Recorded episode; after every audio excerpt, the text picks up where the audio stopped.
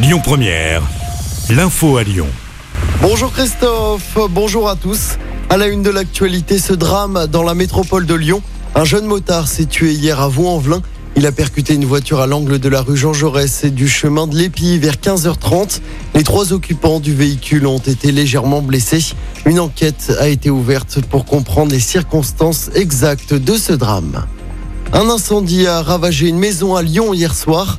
Les faits se sont déroulés montée des Balmes dans le 9e arrondissement. Lorsque les pompiers sont arrivés sur place, la maison était vide. Aucune victime n'est donc à déplorer. Les habitants vont devoir être relogés. Des tests de sirènes prévus à Lyon aujourd'hui et demain.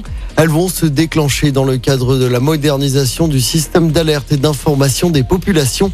Deux arrondissements sont concernés. La première sirène se déclenchera aujourd'hui à 14h30 dans le secteur de la place des terreaux. La seconde, ce sera demain à 8h30. L'actualité également, le premier conseil des ministres d'Elisabeth Borne ce matin, alors que le nouveau gouvernement est en pleine tourmente. Après la révélation des deux accusations de viol contre Damien Abad, c'est Mediapart qui a sorti l'affaire ce week-end en bloc. Il n'y aura aucune impunité concernant les violences sexuelles, affirme Elisabeth Borne qui dit avoir découvert l'affaire ce week-end.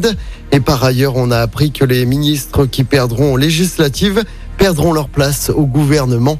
11 ministres, dont Elisabeth Borne, sont concernés par les féminines de l'OL ont fêté leur huitième Ligue des Champions hier après-midi sur le balcon de l'hôtel de ville de Lyon. Les filles, pour rappel, se sont imposées 3-1 samedi soir face au Barça à Turin en finale. Une centaine de supporters se sont retrouvés hier après-midi place de la Comatch à jouer en championnat et notamment ce dimanche face au PSG. Écoutez votre radio Lyon Première en direct sur l'application Lyon Première, lyonpremière.fr et bien sûr à Lyon sur 90.2 FM et en DAB+. Lyon Première